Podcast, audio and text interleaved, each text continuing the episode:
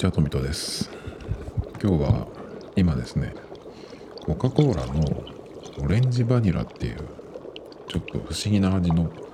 コーラを飲みながらやってるんですけど、たまになんかこのバニラ系のやつ出ますよね。でね、そのオレンジの風味はちょっとあるんだけど、やっぱバニラのその甘さっていうか甘ったるさみたいなそれがちょっと勝ってるそういう感じですね。コーラはねちょっとこのバニラ推しみたいなやつたまにやりますけどバニラはいらないよなっていう気がしますけどね。オレンジあレモンレモンが入ってるコーラをたまに買いますけどセブンにしかないっていうかな。セブンでしか見たことがないような気がするんですけど。でもコーラの一番美味しい飲み方って何だろうってたまに考えるんですけどやっぱりコーラを冷やしておいてでグラスに氷を入れてでそこにあの冷えたコーラを注いで飲む。これが一番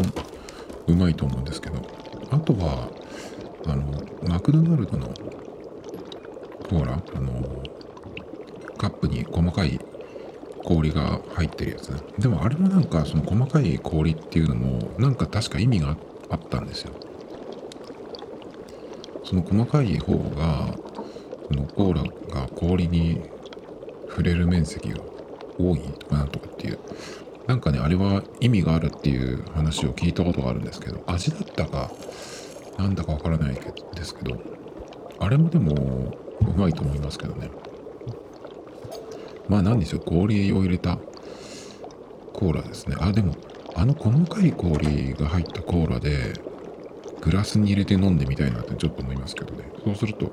どうなんだろう。その組み合わせはちょっとやったことはないですけど。まあそれをやるにはね持って帰ってくるしかないんですけど。そうするとちょっと溶けちゃうんでその氷がね。だからまあ細かく砕く自分でそれしかないですからね。でマックマクドナルドといえばちょっと前に何回か前にですねえっと新しい、まあ、メニューがね出ますよっていうやつ期間限定のやつがえっとこれ今喋ってるのは土曜日なんですけど、えっと27日の土曜日に喋ってるんですけどこの週の水曜日か木曜日に確か出たんですよね。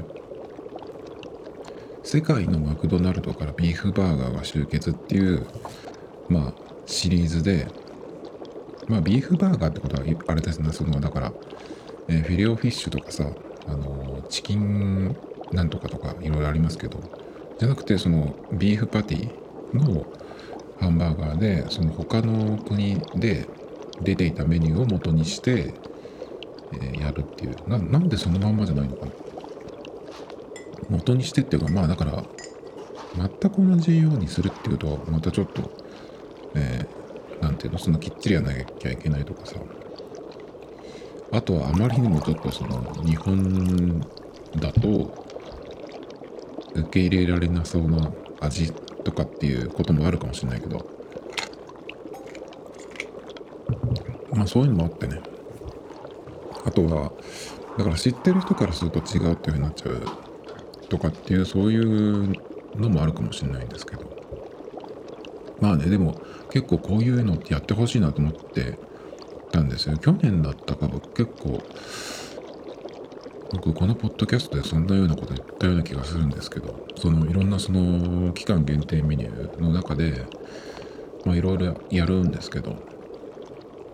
そういうのの時にその他の国のメニューって食べてみたいなっていうような話をした気がするんですけど、まあ、今回ねちょっとこれでまあ叶ったというかね。えっ、と今はやってるのは3つ出てまして日本のカルビマック。カルビマックは確か去年やってたんですよね。去年何のシリーズだったか分かんないけど2つか3つその出た中の1個にカルビマックっていうのがあったんですよね。何の時だっけかな。で、そのカルビマックとそれからカナダのやつとあとイギリスのやつね。で最初に、出た時あだから水曜日か木曜日に行ってカナダのやつを食べたんですよ。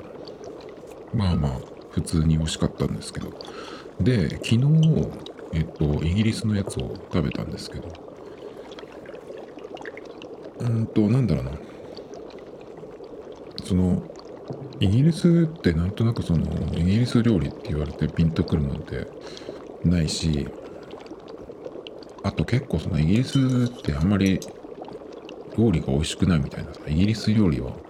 美味しくないみたいな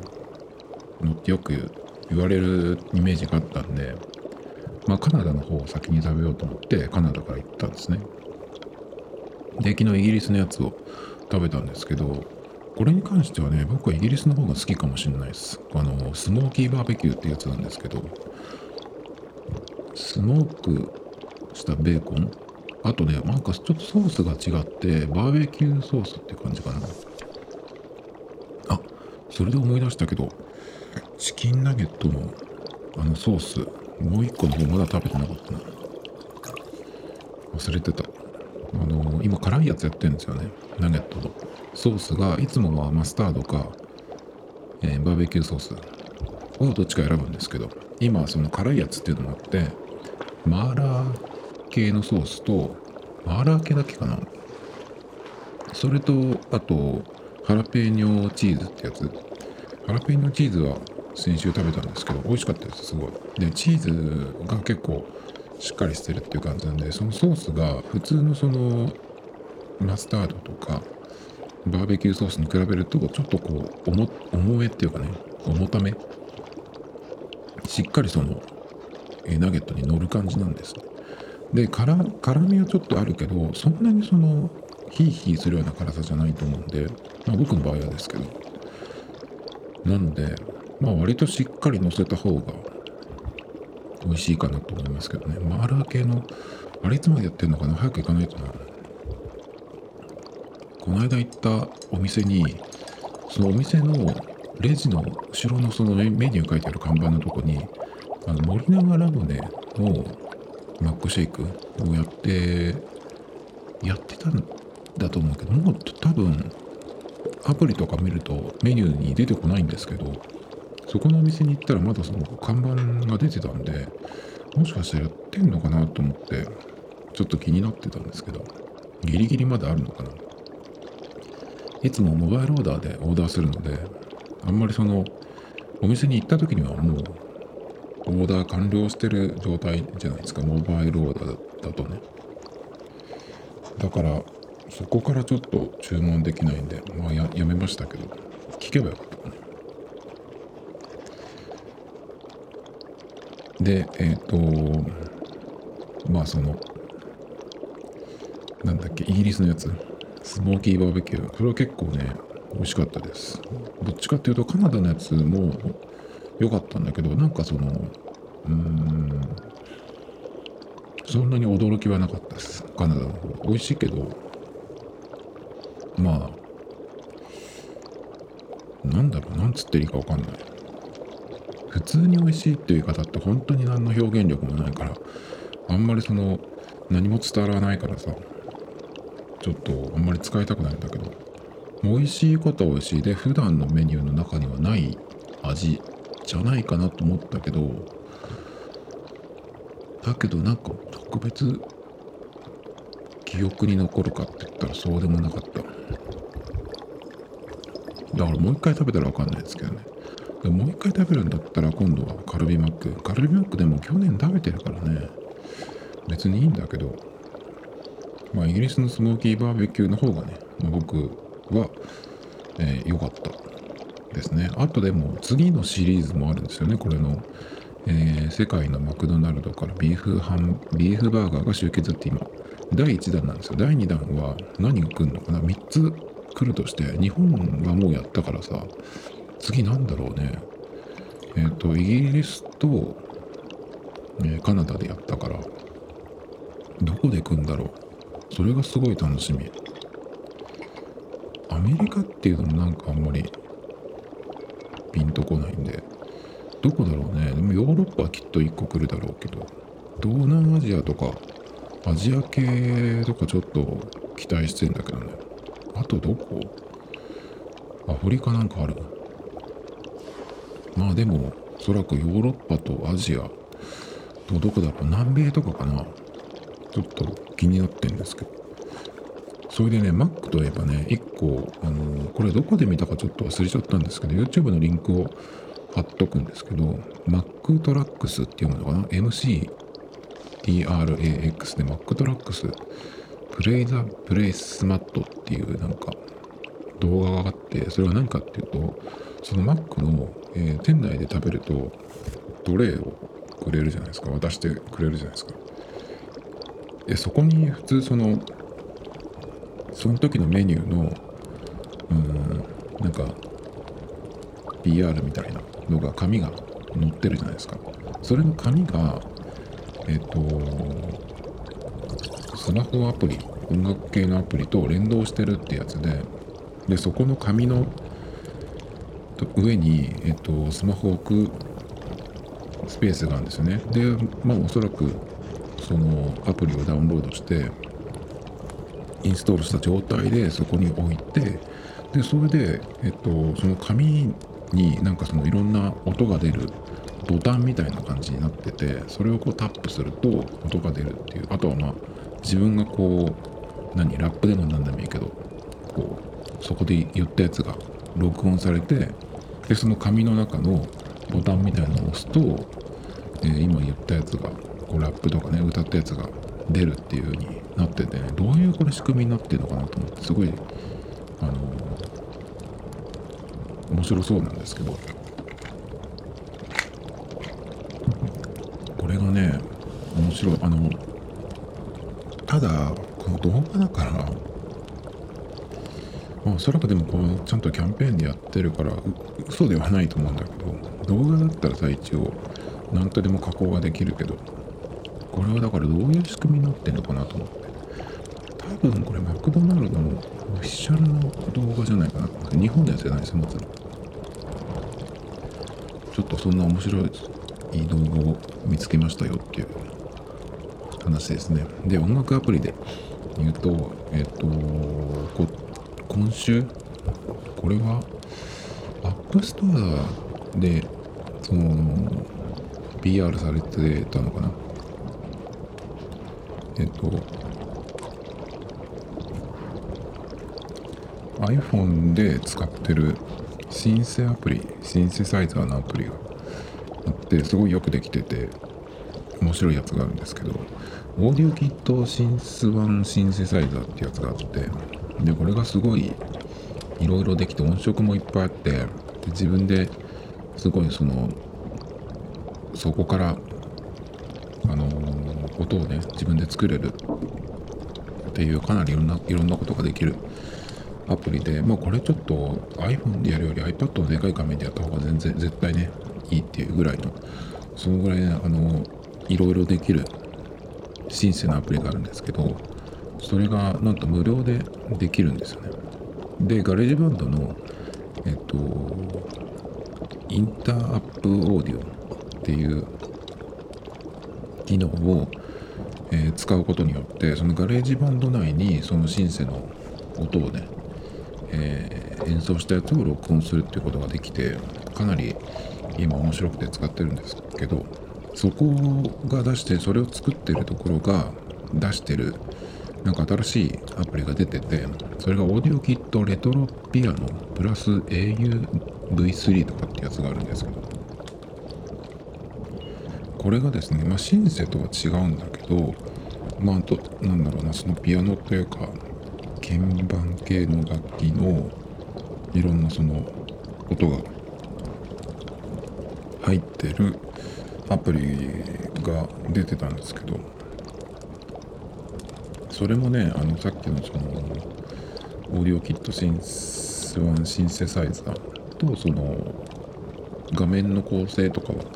一緒なんでこれをちょっと使ったことがある人だとまあすぐ使えると思うんですけどこれもねまたちょっと使って曲を作ろうかなと思ってるんですけど結構ねまだちょっと、まあ、シンセとはまた全然ちょっと違うんだけどまた使える音色がね増えたってことで。まだそんなにいじってないんですけど。で曲をね全然今作ってなくてなんでこんな止まっちゃったんだろうと思ったらあの今、えーと、自分で作った曲をエンディングテーマで毎回その違う曲を入れてるんですね。で100曲以上あってその中でまあちょっとこれは単体で流すにはそのエンディング曲としてね。流すにはちょっと合わないかなって。もともとその BGM として作ってたのでたまにそのあの本当にその BGM 的な後ろにずっとこうループで流しておくような曲ができちゃったりすることはあって、まあ、そういうのはあのこの喋ってる裏でね使ってた時は全然いいんだけどまあちょっと曲としてはねあの退屈すぎる。曲だけで聴いてると。っていうのを外して、まあ、エンディングで今使える曲どんぐらいあるかなっていうふうに、あのー、見直してですね。でそれを、えー、Mac に入れてるわけなんですが Mac のそのスマートフォルダを使って、えー、そのエンディングに使えそうな曲だけをねまとめてあるんですけどそれでもまだ60曲あるんですよ。なのでまあ今のところその新しい曲を作る必要がないっていうかね BGM でもともと自分でね作ってたわけなんですけどやっぱり結構その喋ってる時間が長いので40分45分以上60分ぐらいの、えー、尺になるのでなのでちょっとねその1曲がまあ長くても45分結構23分の曲とかも多かったりとか2分ぐらいの曲も多かったりするんでそれだとその延々流れてるとねそのさっき言ったいかにも BGM っていう感じの曲だったらいいんだけどちょっともうちょっと何て言うのかなメロディーっぽいものができちゃったりしてるとなんか本当にずっと同じ曲がループしてるっていう感じになるのでちょっとねなんかしつこいかなと思うようになってえっ、と最初は1曲をずっとループしてたんですよ。そのシーズン1の最初の方とかは。そうだったんですけど。で途中からその曲が増えてきたことによってまあいろんな曲をその毎回、えー、何曲もねつなげてっていう風にしてたんですけど。それだったらその1曲長いやつを作ったらいいかなと思って BGM をあの専用でねなんかそのタイトルつけて曲として残すっていうよりかはあのライブループっていう機能があるんですけどそれ専門のアプリとかもあったりするんですね。でそれを使って、まあ、適当に 10, 10分以上のそのプレイを録音しといてまあそれを BGM として使うっていうのをやってたんですよ。まあそれがうんとシーズン2に入って最初の方まではそういうやり方をしてて。で最近はえっ、ー、とその自分で作った曲をまあ最後にねエンディング曲として使ってるのでそうするとじゃあバックグラウンドその喋ってるバックグラウンドもうその音楽的なやつでもいいんだけどなんか全然その最後にエンディング曲が来た時にそこで初めて音楽が音楽ものが聞こえるっていう風にした方がなんかいいかなと思ってそれで今は、えー、その喋ってるトークの裏側の音っていうのは何だろうあのカフェとかバーとかのざわざわした音だったりとかあとはビーチとか波の音あとは雨が降ってる時の音とかなんかそういうのをやっててあとなんか他にもねちょっといろいろ探してるんですけど意外にその人が喋ってるざわざわしてる音だからさっき言ったカフェとかバーみたいな。あれでもいいんだけどなんかそうじゃない方が、うん、やりたくなってきてなんでこんな背景なんだみたいなさそういうのがあってもいいかなっていう気がしてきて。じゃあだけどそういう背景の音ってどうやって探せばいいんだろうっていうことで今結構 YouTube で探して音声だけ引っこ抜いてきたりとかして使ってるんですけど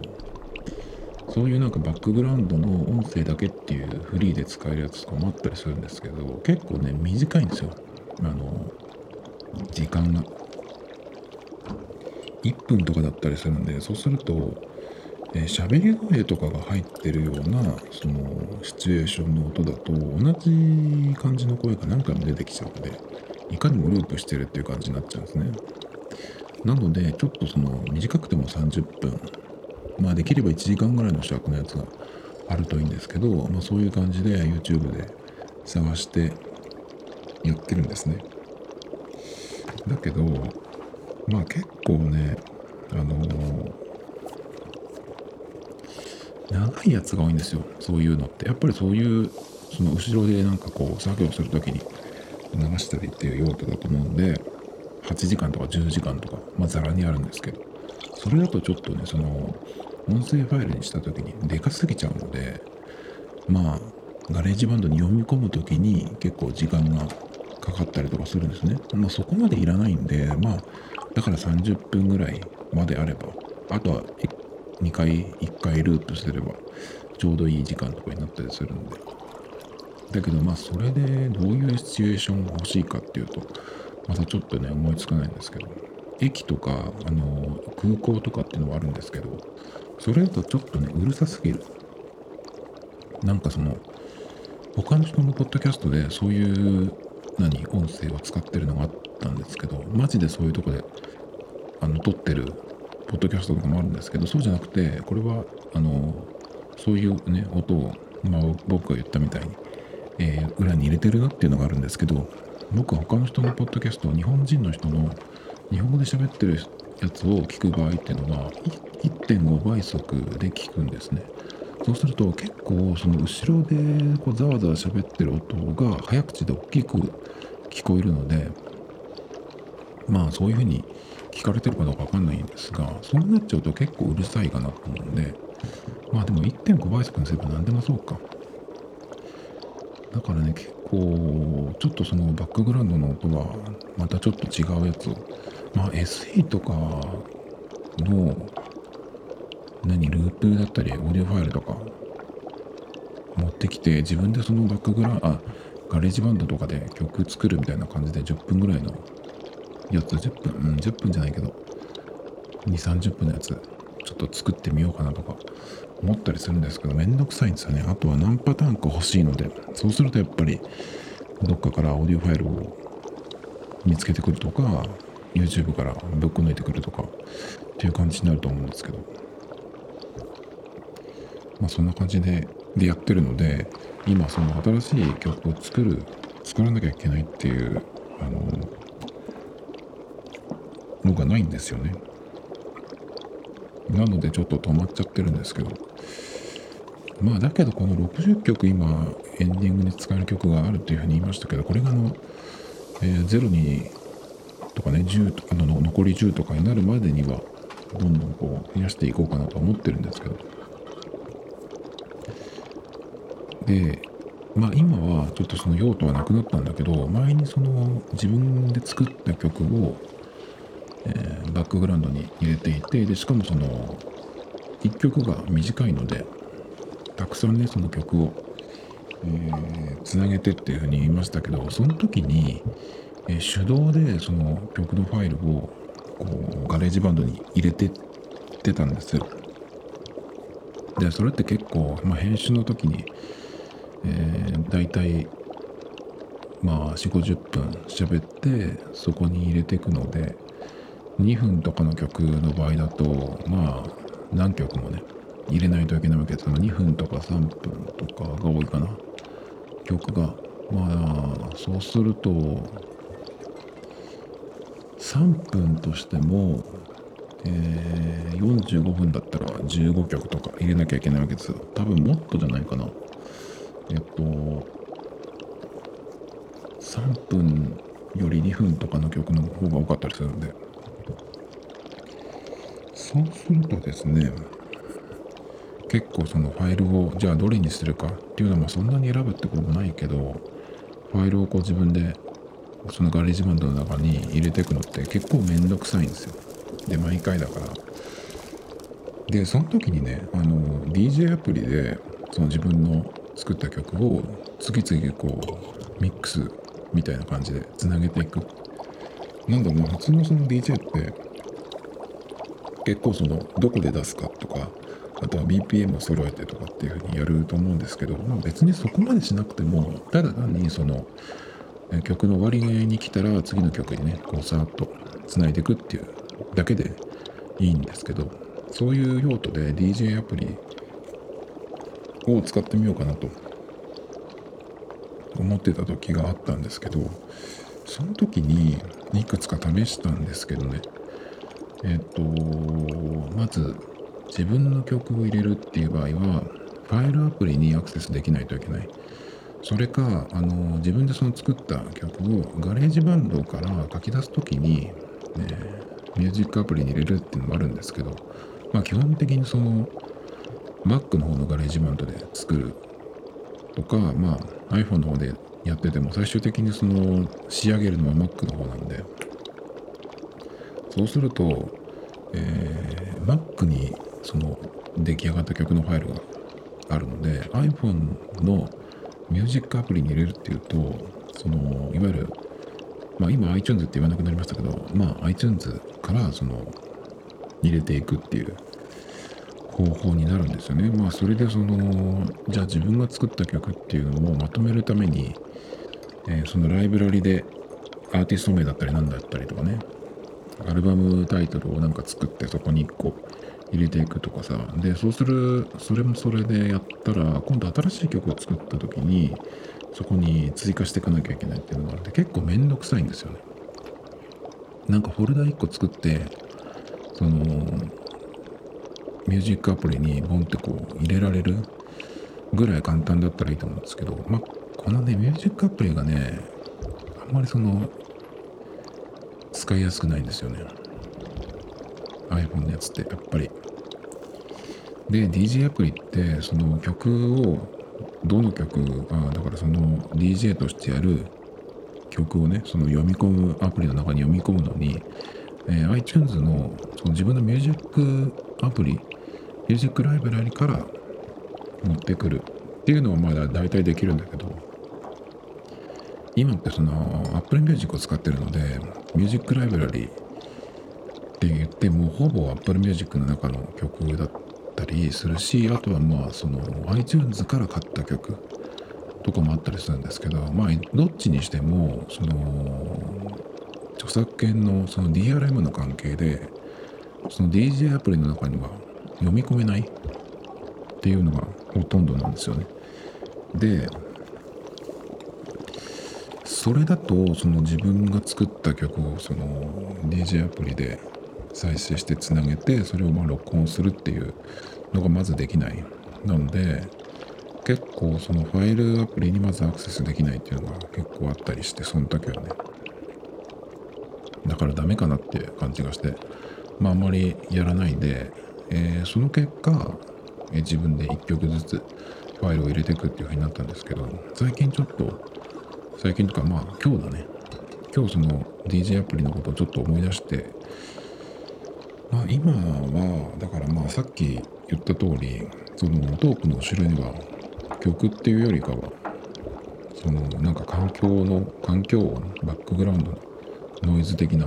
やつを入れてるのでまあちょっとそういう用途はなくなっちゃったんだけどまあ YouTube になんか動画をね出す時に、まあ、自分で作った曲が100曲ぐらいあるのでまあオリジナルのね曲入れればあの気にしなくていいじゃないですか。著作権だなんだってね。まあそれがあるので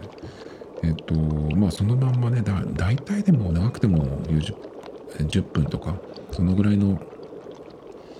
えー、時間になるので YouTube の場合は。だからまあ手動で入れていけばいいんだけどまあちょっと DJ アプリでその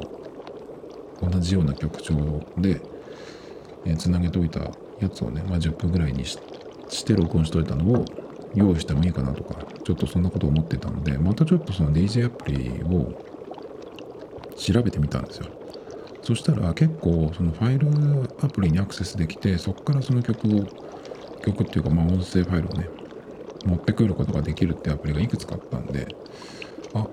なんかこれちょっと面白いなと思って遊んでみようかなと思ってでどれを使うかっていうのもね今日は結構やってたんですよ。で結論から言っちゃうと今日の段階ではこのアプリを使おうっていうのはちょっと見つからなかったんですよね。いくつも試しました。で前にその DJ アプリって結構使ったことがあったんですけどその時に使ったやつって今まだあるのかなとかねっていうのも思い出して、まあ、検索してみたりとかねしたんですけどまあ結構なくなってるのとかあとはまあバージョンが変わっちゃったりとかしてねもう古いやつは、えー、ダウンロードできないぐらいになってたりとかしてまあそりゃそうですね10年とか多分経ってるはずなんで。でまあどんなアプリを試していったかっていうとえー、とまずトラクター DJ っていうのが前あったなと思ってこれがあるかなと思ったんですけどもうなかったですね。それからなんとなくこれいいかもと思ったのが DJ リーグっていうやつかな。えっ、と IK マルチメディアっていう会社かな。えっ、ー、と iRig っていうその iPhone にあのプラグ1本であのギターをつないでそれからヘッドホンつなげるっていうその割とちっちゃめのオーディオインターフェースみたいなやつが昔から出てるんですけどそれを作ってる会社の、えー、DJ アプリっていうのがあってもうそれもそのやっぱり、えー、楽器というかねそのハードウェア作ってるところのやつってあの結構長くサポートするかなっていう期待もあって作ってみあ使ってみたんですけどもうそれはまずファイルアプリにアクセスできなかったんでまあこれはダメっていうことでそれからエディティングミックスとか、あとクラスクロス DJ、ペースメーカーとか、あとは DJAY って書いて DJ って呼ぶね。これが一番一番有名だと思うんですけど、もうこの辺いろいろ試していったんですけど、結構ね、うん、まずファイルアプリにアクセスできないやつはダメっていうことで、今やったクロス DJ とかダメでしたね。それから DJ アプリって言っていう風な、こう、言われ方をしてるんだけど、どっちかっていうとちょっとその音楽再生するアプリだったりとかして、まあ、それだとちょっと違うかなって、まあ、録音ができなかったりしたらダメだしね。で、結構いろいろ試していくと、うんとまずその最初のところで、えー、サブスクをしないとダメっていうアプリね。サブスクをしないと、えー、まあいろんなその機能全部は使えないけどあのその DJ としてプレイするのができるよっていうアプリもあるんですけどもう最初からその何もできないってやつもあったりとかするんですね。でえっ、ー、とあとはまあ結構ねこの料金体系というかそこがね、うん、このぐらいの用途でそんなに払いたくないなっていうのがあるって買い切りで例えば、まあ、5、600円とか、まあ、高くても1200円。1200円でもちょっと僕の用途だといらないなっていう風になっちゃうんですけど。まあ、280円とかそのぐらいのやつが1個あって、それはあの、なんていうアプリだったかちょっと忘れちゃいましたけど。え基本的にはその DJ としてのプレイはできるけど、録音する、そのプレイを、ミックスを録音するには、その機能をを買わなきゃいけない。あとは、えっと、980円でその録音機能プラス、まあなんか、えー、いろんな音素材とか、エフェクトを使うとかっていうのもできるっていうのもあったりとかしてね、それが結構一番良かったかな。で、結構ね、その使った感じが一番そのうん、いいというかやってて面白かったのが、まあ、これは昔からあるアプリなんですけど DJAY って書いて DJ っていうねやつがあるんですけどこれが今結構そのいろんなバージョンが出てたんですよ。DJ っていうのがまず最初に出てこれは最初に出た時に僕買ったような気がするんだけどもそれをやっててでその後 DJ2 っていうのが出たんですよね。でなんかいろいろこういくつか出てて、まあ、それが全部まとまって DJ っていう1個のアプリになってこれが基本その使うには無料なんですけど、えー、プロバージョンにするのに、えっと、年間か月額の課金制、まあサブスクですね、要するに。っていうふうにしなきゃいけないんですけど。で、これがね、ちょっとわかんなくて、基本的に僕はその、うーん、なんだろうな。そのコンテンツを見るための、だから、えネットフリックスだったり、アマゾンプライムビデオとかさ、そういうのに、えー課金、その月額課金っていうのはなんとなくその、わかるというか、なんですけど、その画像、写真とかの加工アプリとか、そういうののためになんかサブスクってちょっとなんか変な感じがして、あんまりね、なんか、うん、だって毎回使うわけじゃないじゃないですか。使うときは使うけど、使えないときは使わないんで。だからそのために、まあ月、だから月額課金もあるわけだけど、それだとちょっとあれでしょ？割高になるじゃないですか。だからなんかなっていうのがちょっとあって、やっぱりその月額だったり、そのサブスクの課金ってね、えー動画系のアプリだったら毎毎日とか毎週とか何かしら見るから、それを使ってるっていう意識があるんだけど、こういうのってその最初は使うけど、まあ1ヶ月もしない間にさ、やっぱり物によって結構離れてったりするじゃないですか。結構カメラ系のアプリとかなんかそうだと思うんだけど、次々いろんなの来るしね。だからなんかちょっとその知らない、あ忘れててずっと払ってたとかさ、そういうのが嫌だから、なんかこういうののサブスクって嫌だなって。それだったら1200円とかで買い切りとかにしてくれた方がさ、すんなり買うんだけどって感じで。まあそれであの、この間動画編集のアプリで、グローっていうね、やつを1個、えーまあ使えるようにしたんですけど、フルバージョンにね、したんですけど、このね、DJ っていうのがね、ファイルアプリにアクセスできて、そのいろんな、なんだろうな、エフェクトとかも、まあもちろん、もちろん追加はすればね、もっといろいろ使えるんだけど、その無料の状態でも結構いろいろできるんですよ。だけどなんか録音ができないっぽくて、で、その、えープロバージョンにしないとできない機能のところには、プロって書いてあるんで、あ、これをやるには、プロバージョンにしないといけないんだなっていうのがわかるんですけど、その録音に関しては、プロにしないといけないのか、ちょっとそこもちょっとわかんなくて、なんでできないのかなって、それだったらさ、そのプロってそこマークつけると思うんだけど、で録音ボタンを押して、新規録音みたいなのがあって、そこを押すと、えプロバージョンにしますかみたいな、しないとできないじゃなくて、しますかみたいな、なんかその広告みたいなさ、やつが出てくるんですよ。で、そのプロバージョンにすると何ができるっていうのの中に、録音、そのレコーディングっていうのがね、一一切出てこないんですよ。で、アップストアのところをバーッと見てても、そのプロバージョンのその説明のところに、レコーディングっていうふうに書いてないんで、えなんこれもしかしたら本当はできるのになんかの、うん、関係でできないなっていうのかなとかねちょっと思って。だからえープロバージョンにしたけどレコーディングできなかったみたいなさそういうオチになったら嫌だなと思ってね。その使い勝手とかデザインとかはもう断然この DJ なんですけどそこはちょっとはっきりしなくてね。だからなんかちょっとこうそれにさ課金してもいいんだけどちょっとすっきりしないっていうか。あとはまあその自分の作った曲をちょっと、えーミックスしたいっていうだけなんで、まあ、そんなに使わないと思うんですよね。だからなんかちょっとすっきりしない感じなんですけど。でもさっき言った通りその今ねそれを、まあ、ミックスを作ってバックグラウンドに流すっていうようなそういう用途がなくなっちゃったんでまあ別にいいかなっていう気がしてますけどね。でもこの DJ っていう DJAY って書いて DJ っていうアプリがその今ちょっとこう転換期を迎えてるというかね。これがあの Spotify とえっ、となんか連動というか連携していて Spotify のそのプレミアムアカウントにしてる人かな？がこの DJ のアプリを使うとその Spotify のライブラリっていうかその中から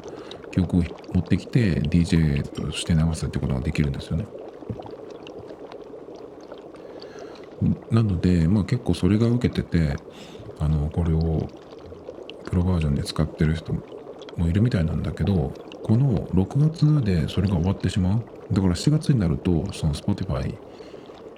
の曲が使えなくなるっていうのなんですね。だからちょっとその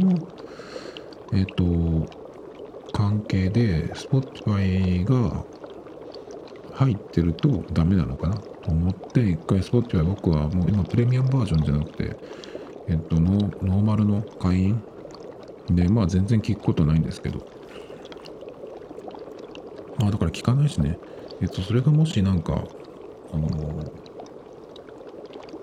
なんかそのエラーエラーじゃないけど録音できない、レコーディングできない原因になってるのかなと一瞬思ったんで、すぐ Spotify 消したんですよ。それでもダメで、だからなんでかなその本当にただただただ単にそのプロバージョンにしないとできないのか。でもそれだったらさ、レコーディングできるかできないかって、まあ大きいから、それはプロバージョンにしないとっていうのが書かれてるはずだと思うんだけど、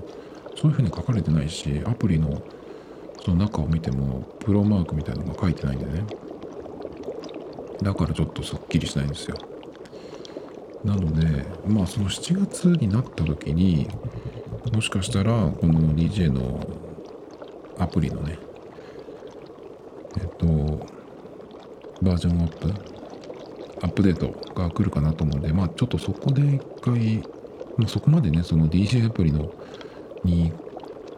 えー、関心があればですけど、残ってればですけどね、まあ、コロコロいろいろ変わるんで、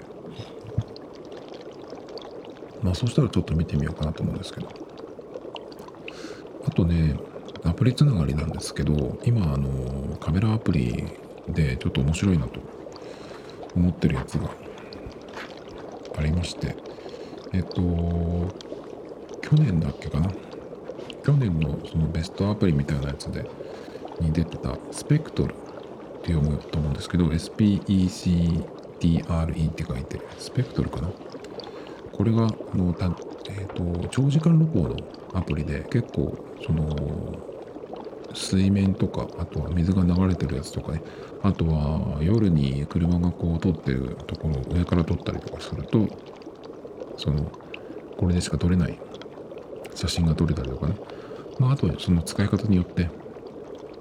例えばスクランブル交差点の人をこう全部消すみたいなさそういうのができたりとか結構面白いアプリなんですけどそういう感じの効果のするアプリカメラアプリですね。えっとまずこれはえー、と誰でも使えるんですけど Photoshop カメラっていうねえっと1年ぐらい前にこういうのが出るよみたいな。でその選ばれた人というかなんかは先に使える使えてたと思うんですけどこれがその正式リリースが来てあそういえばそんなのあったなと思ってね。先週だったかそのくらいにちょっとこうやってみたんですけど。まあ普通のその何て言うのかなよくあるカメラアプリ加工するアプリっていうのとまた違って空の色をその曇りなんだけど青空にしたりとかね。あとはかなり派手なエフェクトのものとかもあったりするんですけど意外になんかそんなに あの思ってたほど面白い感じはしないかな。これだったらなんかスノーのスタンプとかの方が全然面白いっていうか気がしますけど。いまいちその派手なんだけどうんそんなにそんなに惹かれない っていう感じ。であとそれなのに結構そのパワーを使ってるのか本体がちょっと温まってくる感じなのでもしかしたらこれあんまり盛り上がってないのかなってちょっと思っちゃったりしたんですね。あんまりその期待してたよりは。うんっていう感じ。だからまあその2回ぐらい立ち上げただけなんですけどまあだけどねフォトショップカメラ来ましたよってのとえっとこれは昨日だったか見つけてえっとアップストアにの中で目立ってたんじゃないかな。N セプションって読むのかな NCEPTION っていうやつなんですけどこれが結構僕は好きであのミラーをうん使ったような映り方をするんですよね。なんつったらいいのかな？だから、えー、カメラをこうあってそこの真ん中にミラーを置いたら真ん中でこうなんていうの？よくわかんない。なんて言ったらいいかわかんないけど。まあミラーを使ったような、えー、特殊な映り方っていうのができるアプリなんですけどそのうんうんとね縦半分に左右対称で映るっていうのもあるし水平に上下にこうなるやつもあるしあとはこうもっと複雑で、えー、横3分の13分の2分割とかそういったことはこう上下の3分の13分の2分割とか、ね、あとはこう正方形になってたりとかあとはこう階段みたいな段になってたりとか、ね、かなり複雑なやつとかもあるって。まあどういう風に撮るか。どういうシチュエーションでどのパターンで撮るかっていうのでだいぶそのえー、面白い加工ができると思うんですけど。あのウユニ塩湖だっけ？塩の湖って書いてウユニ。ウユニ塩湖。あそこのその写真で有名なやつがあってあの水面がその反射してっていうねすごい綺麗な写真があるんですけどああいうやかんような感じが結構撮れる。あとは空を入れて撮るとその上も下も空みたいにな、え、写真を作ったりとかできるんですけどでそれが写真画像だけじゃなくてビデオも撮れるんですよ。でさらに、え、カメラロールから引っ張ってきてその、え、やつでね加工するっていうこともできるんで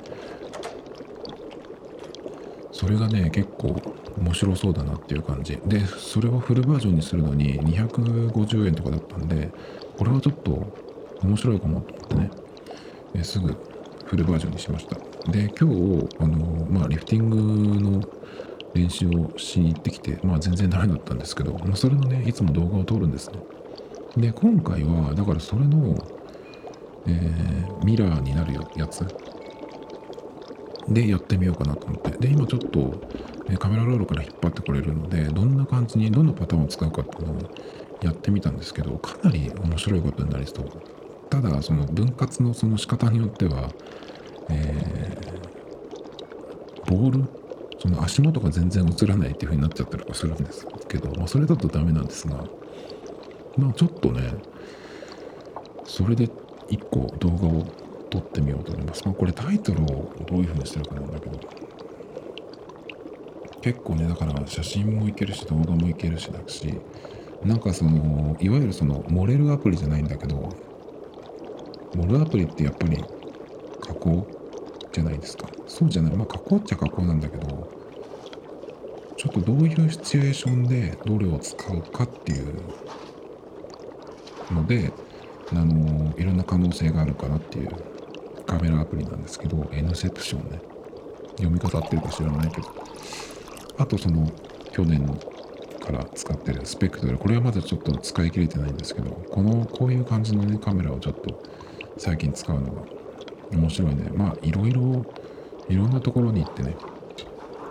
まあいろんなところに行かなくても、まあ、なんだったら結構身の回りとか部屋の中でもねこういうアプリだったら